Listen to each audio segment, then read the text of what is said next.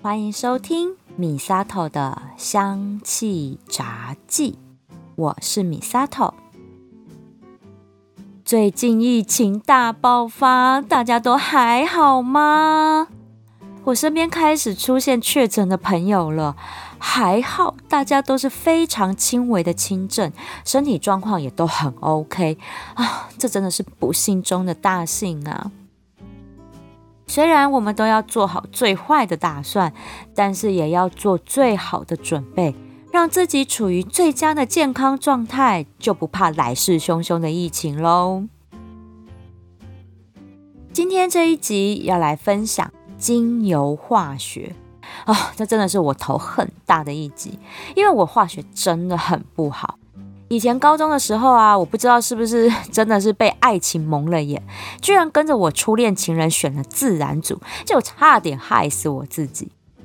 高一的时候啊，我还有班上前十名，到了高二分到自然组之后，我就变倒数的十名呢，因为数学、物理、化学通通荡光光，什么三角函数、赛口赛啊，好牛顿定律啊，有一二三种，有没有？还有那种各种化学变化的化学式啊，我通通有看没有懂。不过啦，化学分子表我倒是背得滚瓜烂熟，什么李娜假如设法、皮美盖斯贝雷，哈，这个背东西就是我的强项，我也只有这个会默写出来而已。但英文我也不太好，因为我也背不起来，更何况化学是那种英文再加上数字的这种组合在一起的神秘暗号，我紧张都跨不啦。哦，不过啦，人就是这样哈，你哪里不会逃避了什么东西，老天爷是不会这样放过你的。现在我的现世报就来啦，好学芳疗怎么可以不懂化学？不然怎么调配方，对不对？所以我现在就要来好好的学化学了。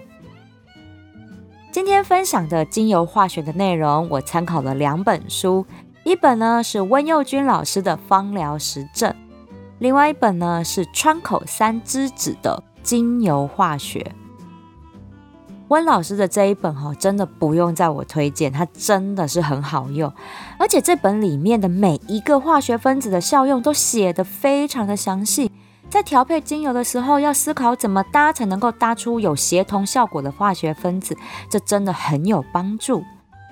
而川口老师的这本精油化学非常的浅显易懂，完全没有基础的人来看这本书是真的可以看懂的。哎，我觉得这个就是日本作家很厉害的地方。像芳疗新手们激推一定要入手的日本第一芳疗圣经哦，这一本就是推我入芳疗坑的书啊！真的，我到现在还是会翻开来查阅的，因为里面有很多的生理机制啊，会用好理解的图片和文字来说明，让人一看就懂。所以，对于芳疗新手，我多半都会推荐日本作家的书，原因就在这儿。今天我就从川口老师这一本精油化学中。从功效上把化学分子类型做的分类，来和大家介绍芳疗中很重要的基础知识——精油化学。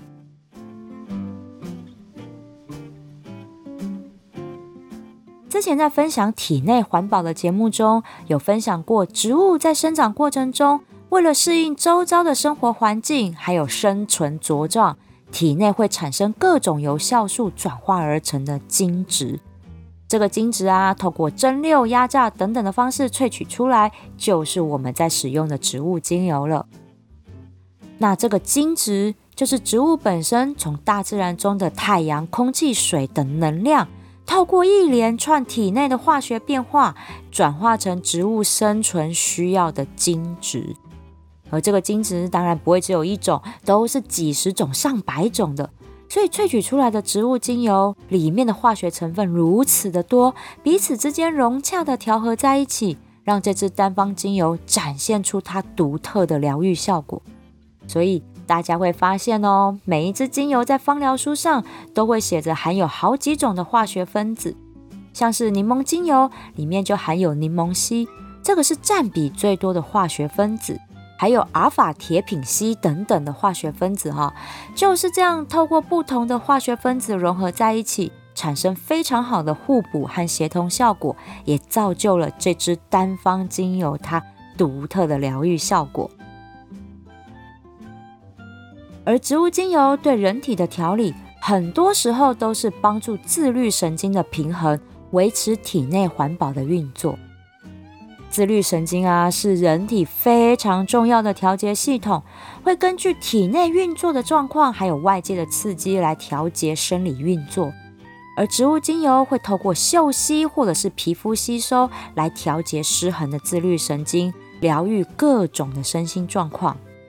所以，川口老师的这本《精油化学》把十几种精油化学分类，按照调理自律神经的作用分成三大类，分别是滋补作用、调整作用和镇定作用等三种效果。接下来，我就来一一的介绍这三种对自律神经有帮助的作用，它们含有哪些化学分子分类，还有哪些代表性的化学分子。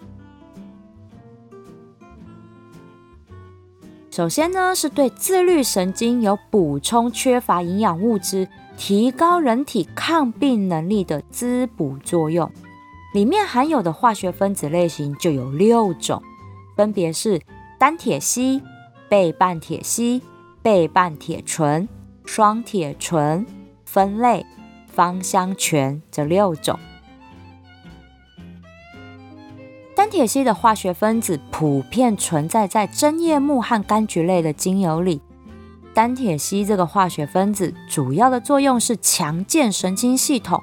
让讯息传递可以更顺畅。还有就是能强化肾上腺的作用，有提升精神和提升免疫力、抗发炎的效果。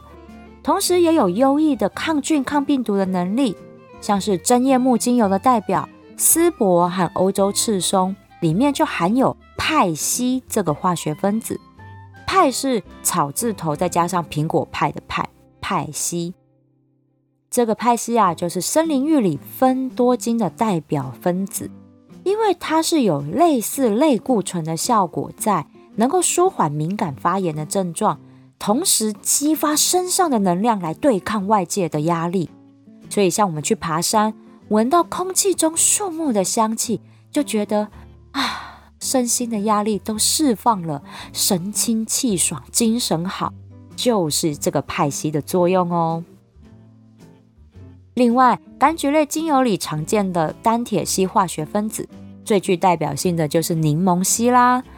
柠檬烯它就像热情的小太阳一样，活性很大，很容易受到外界的影响而氧化。所以哦，柑橘类精油开封后就要常常使用，可别放到变质喽。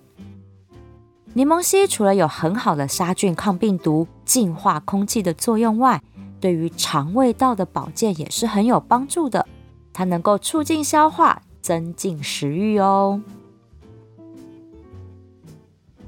倍半铁烯的分子比较大，有的时候加入植物油做稀释的时候，你会发现，哎，有一些颗粒状的沉淀物在最底下，摇一摇、搅一搅会好一点。但是啊，有的时候哈就很不容易搅开。可能是因为啦，放久了这一个精油哈，它就变成树脂状的粘稠液体。那在使用上的确会有点小困扰，但是啊，温热之后就可以恢复一点流动感。所以像墨药、德国洋甘菊这类倍半铁烯化学分子的精油，就要注意存放哦。倍半铁烯的作用最被大家知道的，就是在抗组织胺、抗过敏上很有效。像是德国洋甘菊含有的母菊天然氢，这蓝色的化学分子，不论是在呼吸道还是在皮肤过敏上，都有很好的舒缓效果呢。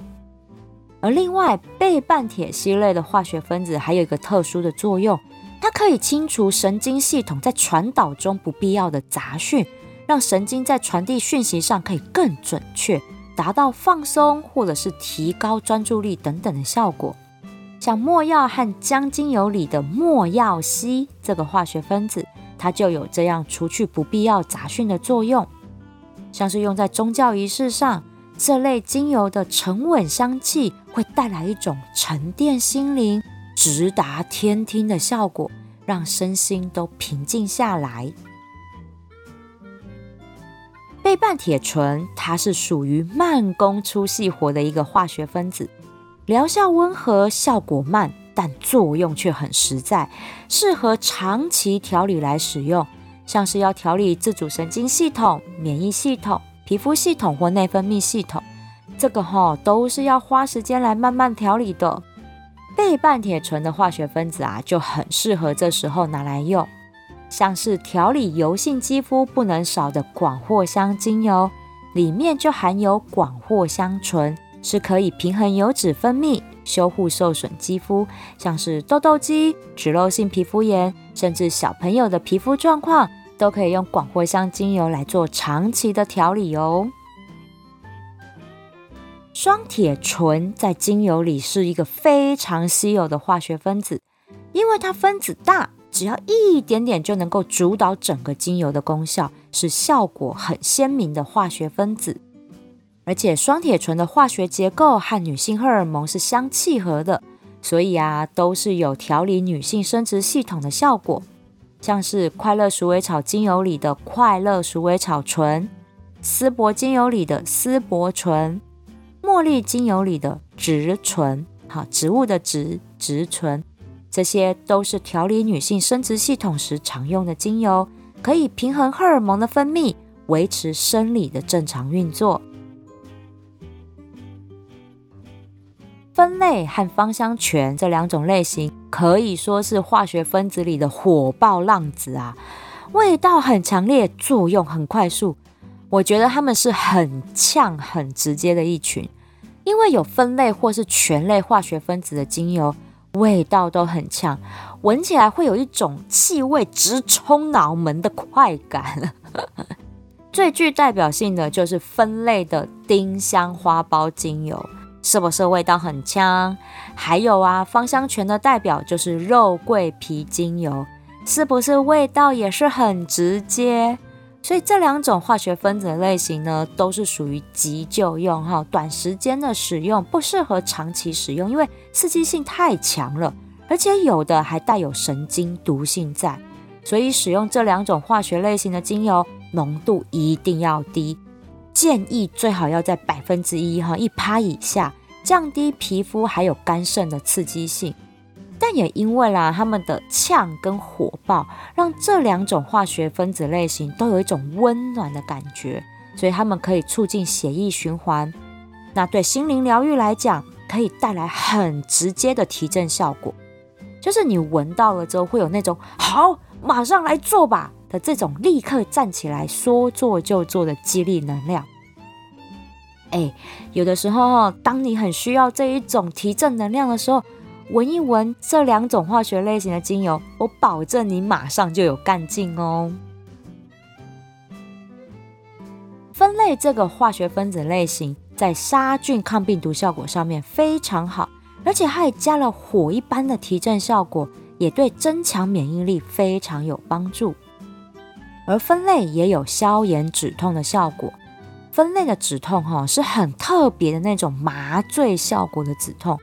在这么多止痛的化学分子来讲，哈，算是效果非常强烈的一个化学分子哦。所以它适合的是短时间急救章来使用，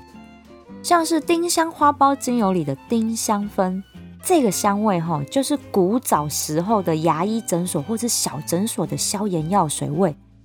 我以前芳疗班上有一个女生生理痛，居然要用到丁香花苞来止痛，哎啊，我就能够感受到她真的是痛到生不如死的那种感觉，要用到这么强烈的止痛精油来止痛。那我是有用过一次，但我觉得嗯效果没有那么好。甜马玉兰对我来说还是比较有效。我觉得这个应该哈是跟自己身体的接受度，或者是跟我调的配方有关。我自己啦是比较少用这种效果强烈的精油，因为我在想哈，一旦身体哈养成习惯之后，要戒断就很难了。凡事过犹不及嘛，哦，所以我就比较少用到这种效果很强烈的精油。另外啊，也要提醒家里有猫咪的听友，猫咪的肝肾是无法代谢分类化学分子的，所以在使用的时候记得要避开猫主子们哦。芳香醛是醛类化学类型里的一个分支。醛类化学类型哈可以分成脂肪族醛、芳香醛和铁烯醛。这些醛类的化学分子其实都带着香味，最好闻的应该就是脂肪族醛和铁烯醛。脂肪族醛呢是带着好闻的花草香，铁烯醛则是带着果香和草香。这两个化学分子是香水工业中很重要的香气来源。那回过头来讲它们的芳疗疗效，脂肪族醛有抑制色素细胞的作用，所以它有美白抗老化的效果。像是玫瑰、橙花都有带着脂肪族醛在，真的是名副其实的美容圣品啊。那再来讲滋补神经的芳香醛，它的香气呀很有诶。鉴别度 就是很特别啦，哈，像是肉桂醛，它就带着肉桂香；洋茴香醛就像卤肉里的八角味；安息香醛就是有杏仁茶的杏仁味；香草醛就是香草冰淇淋的香草香。好，所以这些味道是不是就很有鉴别度？因为都有它们的特色，但是这些都是属于香料类的化学分子。对于肠胃道的保健，还有整个免疫系统、血液循环系统的调理，都是很有帮助的。同时，醛类也和酚类一样，带着火能量。喜欢这类香气的人，也会因为这样的能量而感到窝心。好，其中最具代表性的就是肉桂精油里的肉桂醛。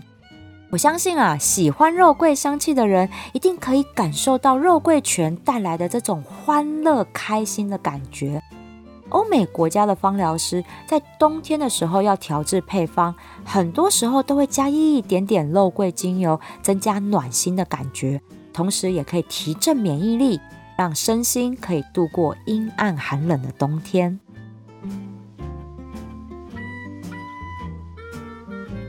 平衡自律神经各种生理作用的调整作用，包含了四种化学类型，也就是单铁醇。氧化物、酮类跟醚类，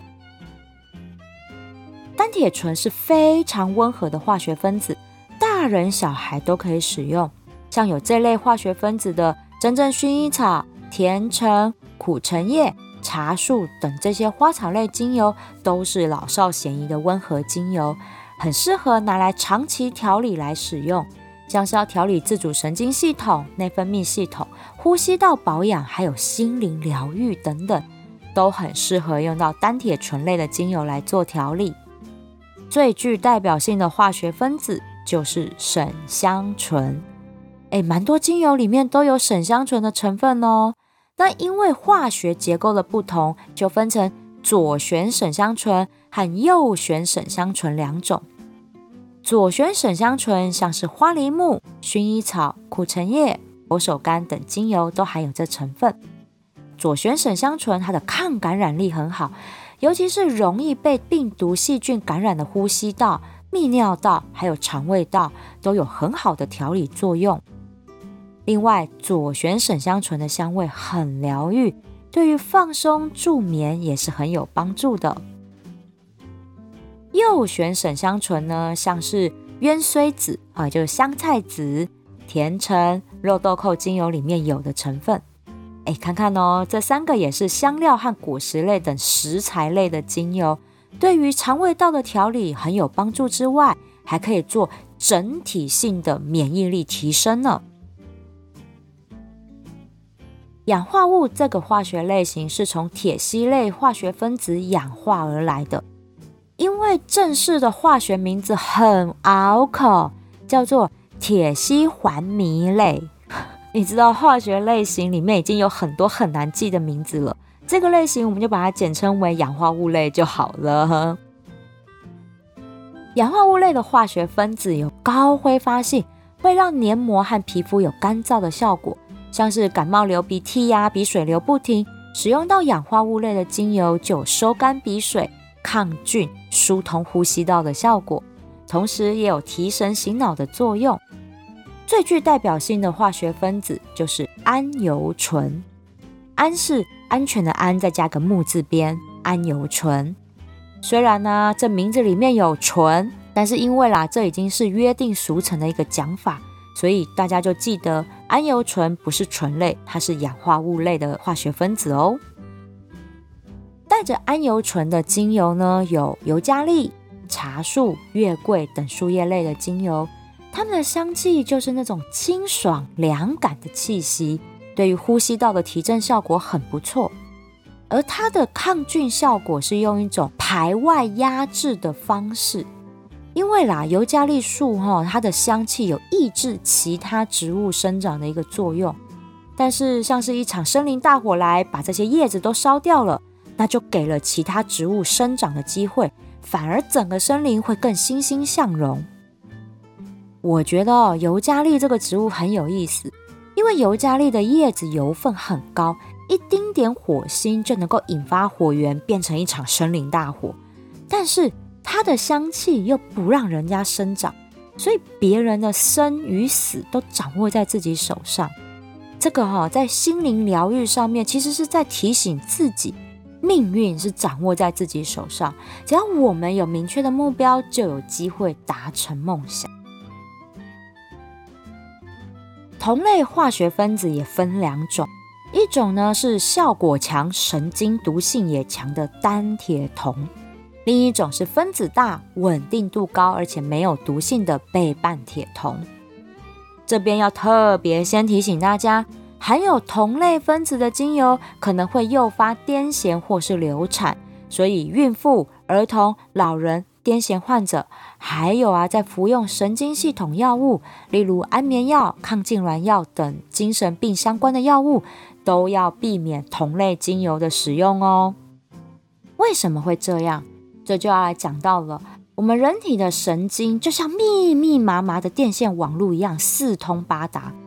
这些像电线一样的神经细胞外面都有脂肪包裹住，当做绝缘体，为的就是避免讯息在传递的时候出现错误，就像电线的电流哈不会跑出来电人一样的道理。但是呢，同类化学分子的神经毒性会长时间留在大脑内。溶解这些脂肪做成的绝缘体，造成神经传导上出现短路，那就讯号混乱啦，容易诱发癫痫的发作。哎，这个是很危险的事呢。所以啊，如果要帮朋友调配精油配方，一定要特别去确认朋友过去的疾病史，才能够调出安全又适合的精油配方哦。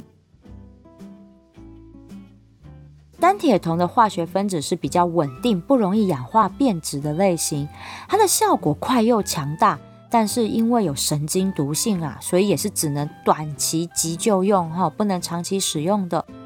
代表的化学分子是清凉香气的樟脑，像是樟树、樟脑迷迭香、头状薰衣草等精油都含有樟脑这个成分。樟脑有抗发炎、止痛、止痒的效果，像皮肤问题、肌肉关节发炎等等都可以做使用。但是樟脑的禁忌也比较多，除了像说刚刚讲到的癫痫、孕妇、儿童不能用之外，蚕豆症患者也不能用哦。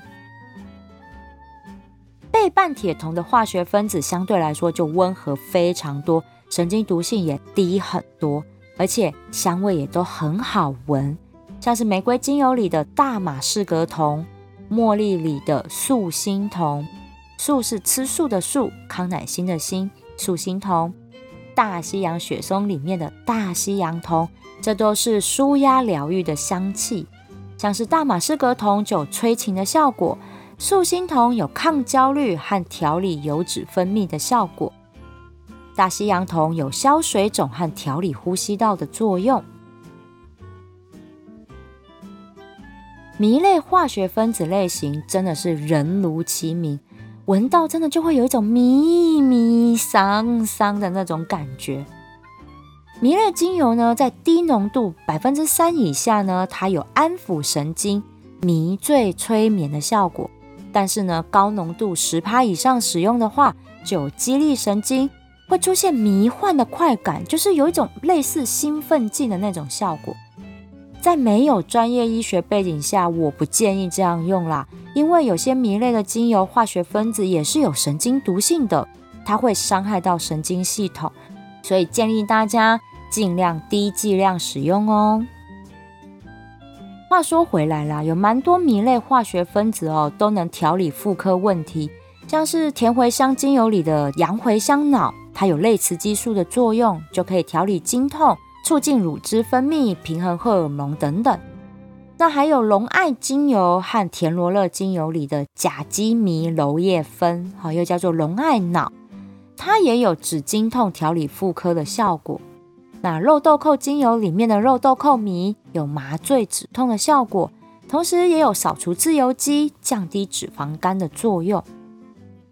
其实啊，这些作用都有其他性质温和的化学分子可以替代。我其实真的很少用到醚类的精油。因为这些精油的味道也都蛮特别的哈，像是有八角味的甜茴香啊啊，田螺乐就是九层塔的味道这样子。哦，如果要说啦，我比较会用到田螺乐精油，因为招财配方里我就用得到它，所以我就只用在这个地方。其他的生理作用我就很少用，因为一样的功效，我有更安全的化学分子可以替代，我就会替代成别的来使用了。这个是我在调制精油配方时候的一点安全考量，跟大家分享。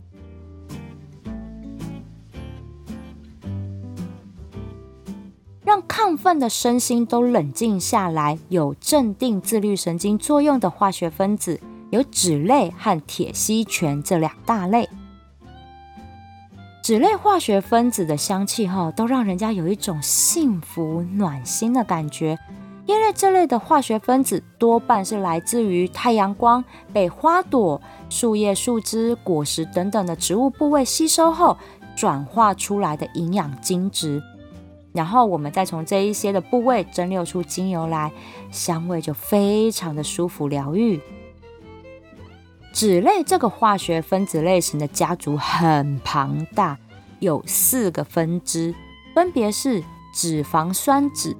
铁烯醇酯、苯基酯，还有内酯，内外的内内酯。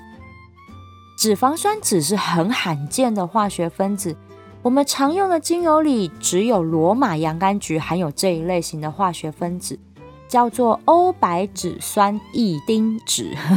很长，对不对？欧是欧洲的欧，白色的白，酯是停止的止，再加上草字头。异呢是奇异博士的异哈，欧白芷酸异丁酯是不是很长很难念？好，那这个呢是罗马洋甘菊苹果香气的来源哦，它是非常疗愈放松的一个化学分子，除了可以抗忧郁舒压之外，在生理疗效上也有抗痉挛镇定的效果。那因为它很温和又不具刺激性，所以用起来很安心。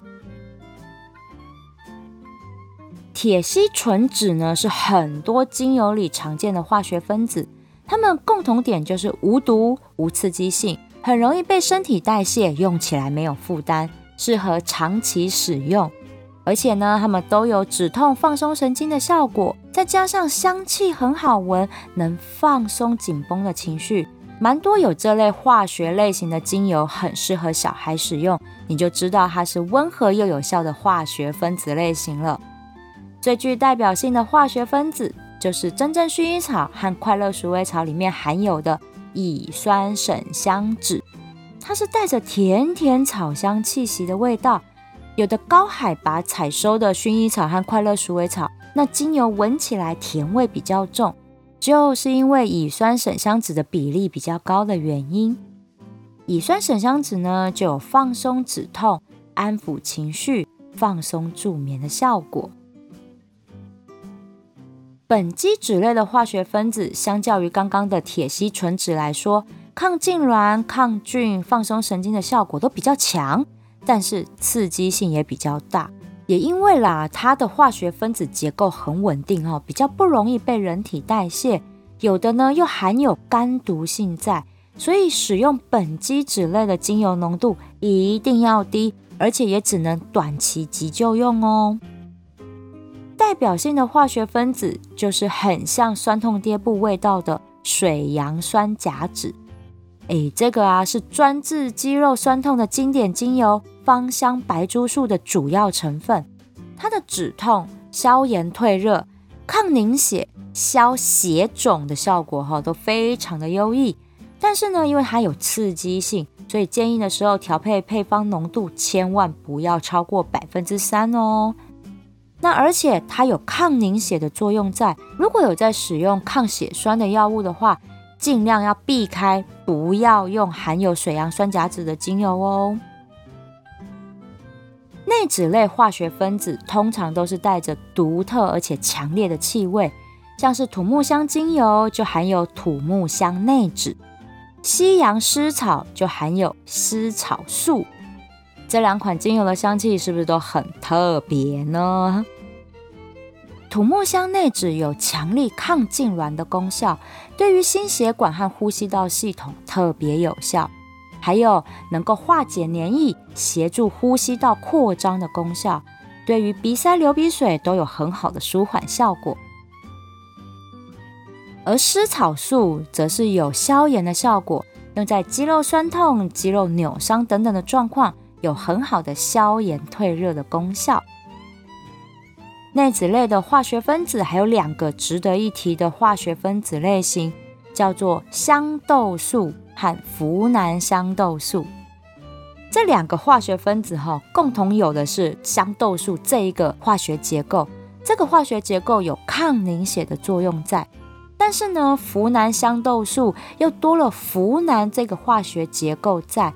效果作用呢就变得不太一样了。好像是香豆素，它有抗痉挛、消水肿、帮助放松、降血压、促进血液循环的作用，而且它没有光敏性。而呋喃香豆素呢，它是抗忧郁、抗细胞增生，但是它有光敏性。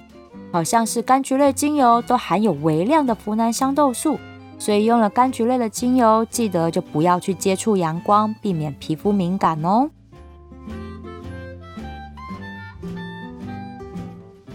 听完这一连串的精油化学，大家还醒着吗？哎，我写这篇稿子的时候啊，真的很烧脑哎，我要一直用迷迭香加柠檬集中注意力和激发灵感才行。真的，我觉得我头发都白了，但是啊，也托录制这一集节目的福，帮助我再一次复习这些基础知识。因为这些基础的化学分子类型，可以帮助我们在调配精油配方时，思考哪个搭哪个才有很好的协同和互补效果，发挥一加一大于二的功效。听完这一集，大家可以再回去复习我之前分享的调制精油的两集节目。我想应该会有不一样的灵感触发哦。今天的节目内容，我会把大纲分类写在节目叙述栏，帮助大家学习。也欢迎大家把这一集分享给学芳疗的同班同学，一起把基础知识学好，开心安心的使用芳疗，照顾健康。喜欢我的节目，请追踪订阅，回馈五星评价，给我一个鼓励吧。如果想要赞助我一份咸酥鸡或者是一杯真奶，我希望你可以把这笔钱留下来，到我的芳疗品牌相知相惜逛逛，把健康带回家。米萨头的香气杂技，我们下次聊喽。